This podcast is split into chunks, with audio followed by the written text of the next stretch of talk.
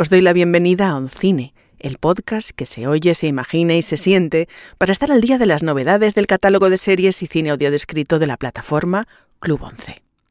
Yo soy Isabel Navarro y hoy vengo a hablaros de tres películas donde la escena toma el espacio del cine y el cine se rinde al teatro tablas para la cámara, candilejas en primer plano, proscenio y público invadiendo la pantalla, ficción dentro de la ficción, telones que se abren y se cierran, telones que suben y que bajan, identidades que se superponen a otras identidades, sastras, utilleros y apuntadores cosiendo cada hilo suelto de la función, actores que sujetan lanzas, galanes cómicos y galanes galanes, divas en el ascenso y divas en el ocaso, primeras actrices, aspirantes a divas y quítate tú que me pongo yo, dramaturgos frustrados y directores con pies de barro, diálogos de comedia picados, declaraciones de amor susurradas y egos, muchos egos, inflamados, disminuidos, heridos o enseñoreados, egos para desayunar, egos para comer y egos para cenar.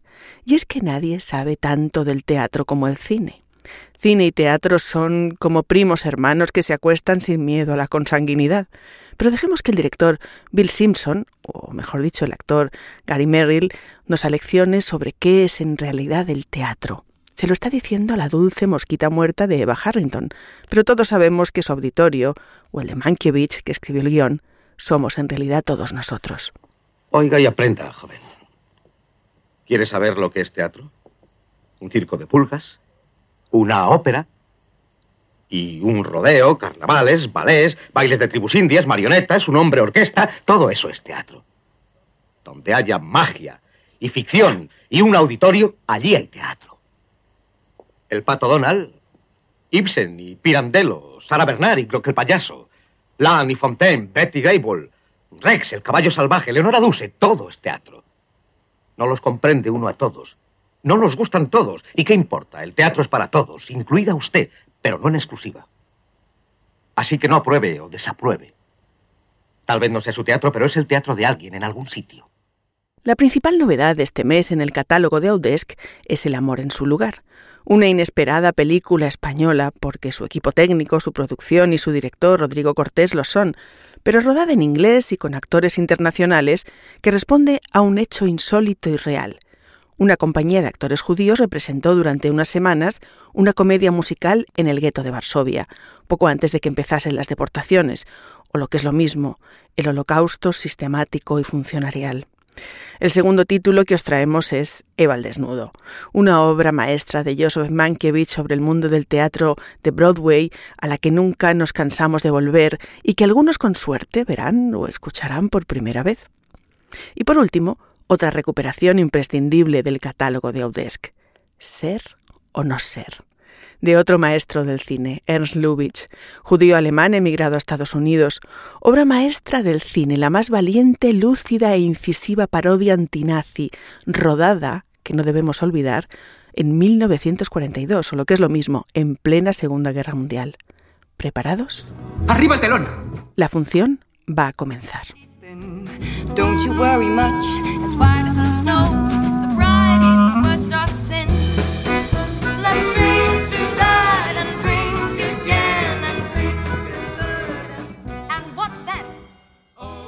Enero de 1942. 400.000 judíos de toda Polonia llevan más de un año confinados por los nazis en un estrecho gueto en mitad de la ciudad. Fuera del muro, la vida sigue. Dentro, sus habitantes luchan por sobrevivir, pese a que las condiciones son un infierno. Casi sin agua potable y sin sistema de cloacas, la vida de la gente en aquel agujero se caracterizaba por un trabajo arduo, la superpoblación, la pillería, los piojos y la hambruna. Sin embargo, el alto muro de ladrillos no consigue parar los instintos humanos. La gente sigue enamorándose, creando y también haciendo teatro. De hecho, esta joya inesperada del director Rodrigo Cortés responde a un hecho insólito y real. El amor en su lugar, de Jerry Jurandot, se estrenó en el Teatro Fémina del Gueto de Varsovia el 16 de enero de 1942 y se representó durante cuatro semanas solo cinco meses antes de que empezaran las deportaciones. Es decir, con el horror, el frío y el aliento de la muerte al otro lado de la puerta del teatro, los actores eran capaces de levantar una comedia musical cada noche. Llegas tarde. Ha habido una cacería y un control. Por lo menos has venido. Patrick aún no ha llegado. ¿Dónde está? Vaya usted a saber. Está todo vendido, niñas. Algo bueno tenía que tener que cerraran los cines, ¿no? A mí me gusta el cine. En primavera, en la primavera. La película comienza situándose con un largo, inquieto y alarmado plano secuencia que nos introduce en el gueto. La cámara sigue a la protagonista, la joven Stecha, que sin pestañear atraviesa tumultos y se cruza con gente que deambula como fantasmas o que está tirada y congelada, moribundos y muertos. Es un repaso sin corte a lo real, a la tragedia, y luego Stecha y la cámara se dirigen al interior del teatro, a la comedia, donde ella juega un papel estelar. A partir de ese momento toda la acción de la película sucederá en ese teatro, y durante una representación cómica, pero ya nadie podrá quitarse de encima el rastro y rostro de todas las amenazas que se ciernen a los judíos fuera del teatro y que hemos visto en ese plano secuencia. ¿Crees en la vida después de la muerte? Me conformaría con una antes. Los espectadores del teatro femina no lo saben, nosotros sí, claro, pero varios intérpretes de los que entran y salen al escenario constantemente están protagonizando entre bambalinas una obra distinta. Un triángulo amoroso con ecos de Casablanca y la posibilidad de una huida para escapar del país. ¿Pero a ti qué te pasa? Estoy bien, gracias por preguntar. Te has comido el pie dos veces. Estate atenta. No quería, en serio. Enséñame una mujer feliz y yo te enseñaré la octava maravilla del mundo. Ada. ¿Qué? ¿Qué harías para salir del gueto? Salir es fácil si no te importa estar muerta. ¿Qué serías capaz de hacer? Lo que sea. ¿Y tú? Vamos, que no estamos de vacaciones. Muy felices, dejemos que las mujeres se ocupen de todo. La casera ha aceptado. ¿A que sí, señora casera? Partiremos la habitación en dos. ¡Excelente! Pero tendrán que pagar el mismo alquiler que ellos. Pero si la habitación es la misma. No tocará usted el violín, ¿no? No, trabajo para el Consejo Judío. Ah, en tal caso tendrán que pagar por adelantado. Perdone, me he dado cuenta de que el retrete. El amor en su lugar está dirigida y escrita por Rodrigo Cortés, un raro de nuestro cine, capaz de hacer películas de autor y de puro entretenimiento al mismo tiempo, que ha traído a sus películas a estrellas como Robert De Niro y Sigourney Weaver, pero que no suele ser premiado. De hecho, a pesar de sus buenas críticas, El amor en su lugar solo se llevó dos Goyas y fue en categorías técnicas. A Rodrigo Cortés probablemente le recordaréis por Buried, Enterrado, una virguería de lenguaje cinematográfico protagonizada por Ryan Reynolds que sucede de principio a fin dentro de un ataúd. En resumen, El amor en su lugar es una película muy compleja en su construcción, pero sencilla en lo que quiere contar y cómo lo cuenta. Una rareza luminosa y buenrollista que pese a la tragedia que se avecina fuera del teatro y en la inmediata historia de Europa, deja buen sabor de boca, porque como en Casablanca, siempre nos quedará París. La atmósfera en general es muy macbetiana. ¿Qué ha pasado o qué va a pasar? ¿Y qué es lo que va a pasar? Pues va a pasar que vamos a hablar de Eva al desnudo. Todo sobre Eva en su título original, una obra maestra del cine y un catálogo de los variados y complejos comportamientos de la especie humana, que es también un elegante y satírico homenaje al arte de la representación y de la pasión teatral. Y sin embargo, una versión simplificada del argumento de Eva al desnudo podría hacerla pasar por un simple culebrón. A saber, la ambiciosa aspirante actriz, Eva Harrington, interpretada por Anne Baxter, irrumpe en la vida de la veterana y famosa Margot Channing, Bette Davis al cuadrado, en el momento álgido de su fragilidad y se hace pasar por su fan número uno. Y así, de intriga en mentira, acabará suplantándola, aunque al final su castigo radique en disfrutar del triunfo en absoluta soledad, excluida del grupo y a merced de una nueva Eva que llama a su puerta para repetir la historia. ¿Quién leyó con Miss Caswell? ¿Bill? No, ¿Lloyd? no. No puede haber sido Max. ¿Quién? Como es natural, su sustituta. No encuentro yo natural dejar que una mujer en avanzado estado de embarazo... Yo hablo de su nueva y desembarazada sustituta, Miss Eva Harrington. ¿Eva, mi sustituta? No lo sabía, Claro que sí. solo que lo había olvidado. Las interpretaciones de Bette Davis, Celeste Holmes, Anne Baxter, Gary Merrill y George Sanders son excepcionales. Pero si por algo destaca esta película es por la esgrima verbal de sus personajes, a los que se le supone el ingenio del teatro mismo. Y el responsable máximo de estos afilados diálogos es Joseph Leo Mankiewicz, no confundir con el otro Mank, Herman, su hermano, que es el autor del guion de Ciudadano Kane. El creador de Valdesnudo era un hombre culto, leído, de impecable formación, demasiado intelectual, decía de él Kirk Douglas. Para Mankiewicz, que empezó en el cine como dialoguista, el mundo era un teatro, y el puñado de obras maestras que dirigió tuvieron en común el gusto por lo escrito, por los diálogos, por el cómo y el qué salía de la boca de sus personajes. Probablemente el mejor homenaje a sus frases lapidarias lo hizo en El País Maruja Torres a principios de los 90 cuando escribió ¿Qué película salvaría de un incendio? Eva al desnudo. Aunque a decir la verdad, no importaría que se destruyera, solo el Alzheimer conseguirá que olvide sus diálogos.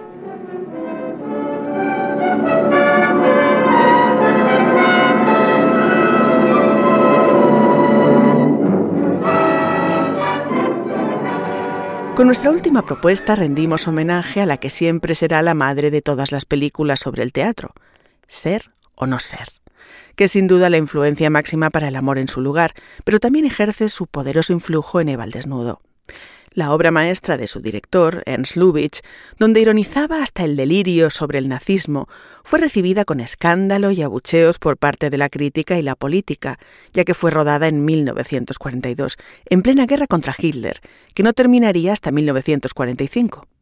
Muchos no entendieron que se pudiese hacer humor con un tema tan trágico y creían que la sátira socavaba el esfuerzo bélico norteamericano. En el New York Times llegaron a escribir El señor Lubitsch es un Nerón jugando con su lira mientras Roma arde. Pero Lubitsch, judío y alemán para más Inri, sabía perfectamente lo que había hecho y por qué, y contestó así a las críticas en una carta abierta en el mismo periódico.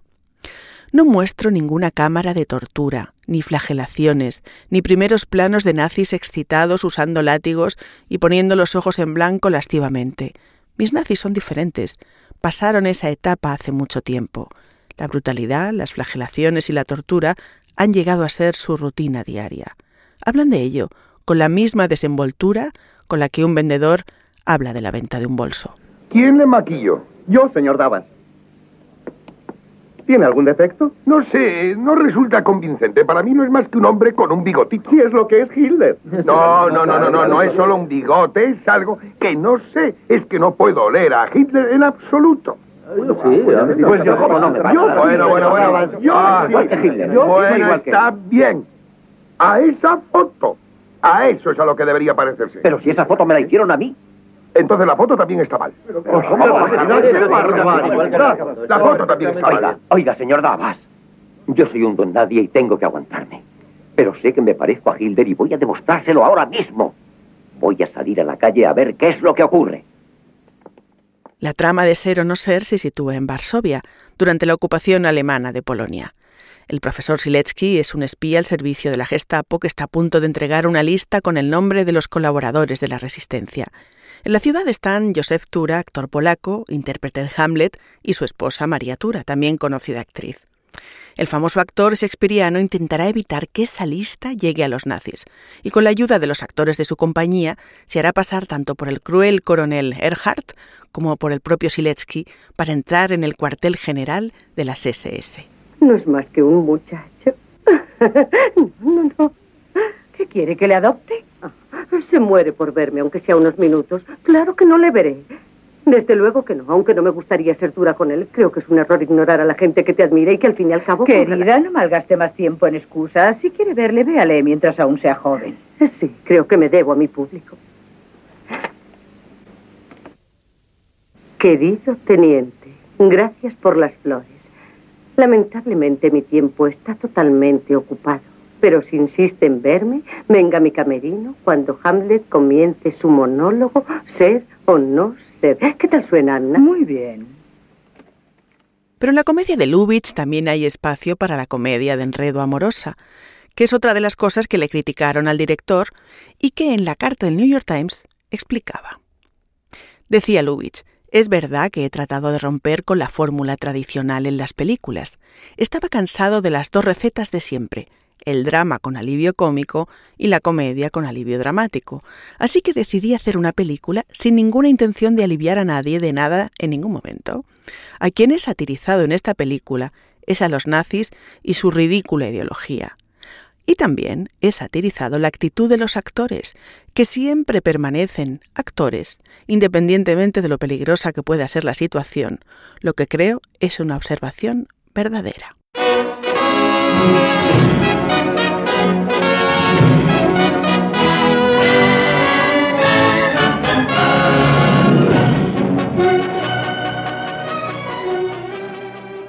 Como queremos que Oncine sea un espacio participativo y abierto, hoy contamos con la opinión de Jaime Ramos Jiménez, de la Delegación Territorial de Málaga, que nos va a comentar sus impresiones sobre las novedades del Club 11. Hola, yo voy a hablar de la peli de Val Desnudo y lo primero que tengo que deciros es que es una peli antigua, en blanco y negro, ¿vale? No voy a hacer spoiler. Y eh, no es para todo el mundo. ¿Por qué?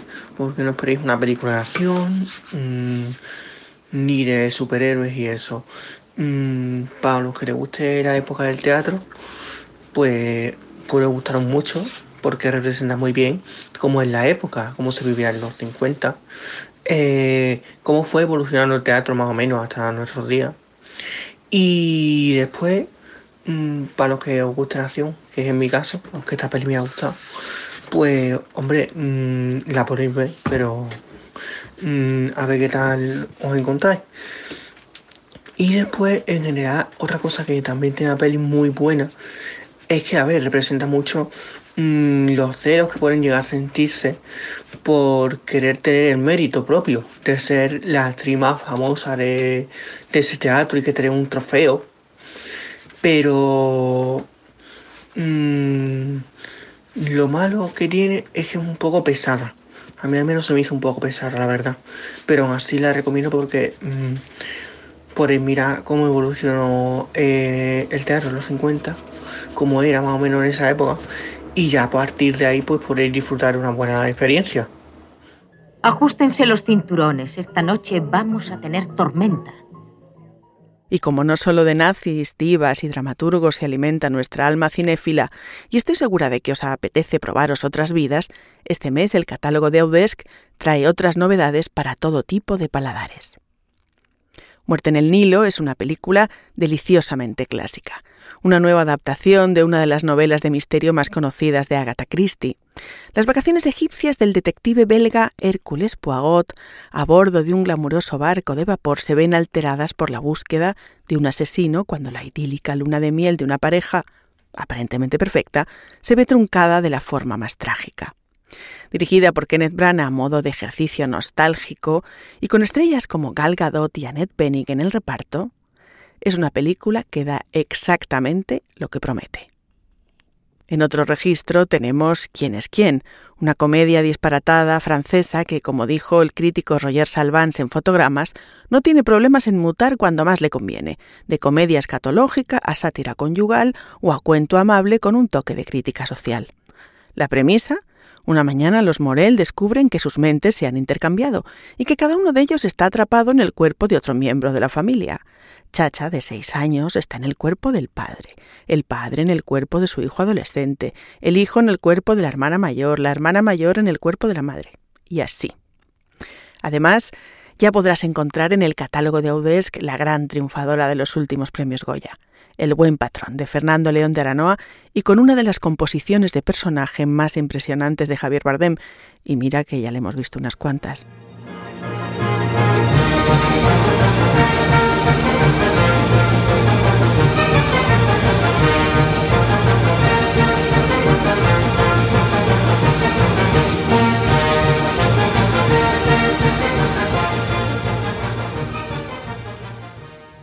Con este cancán parisino y las recomendaciones del mes disponibles en el catálogo de Audesc, hemos llegado al final de Oncine.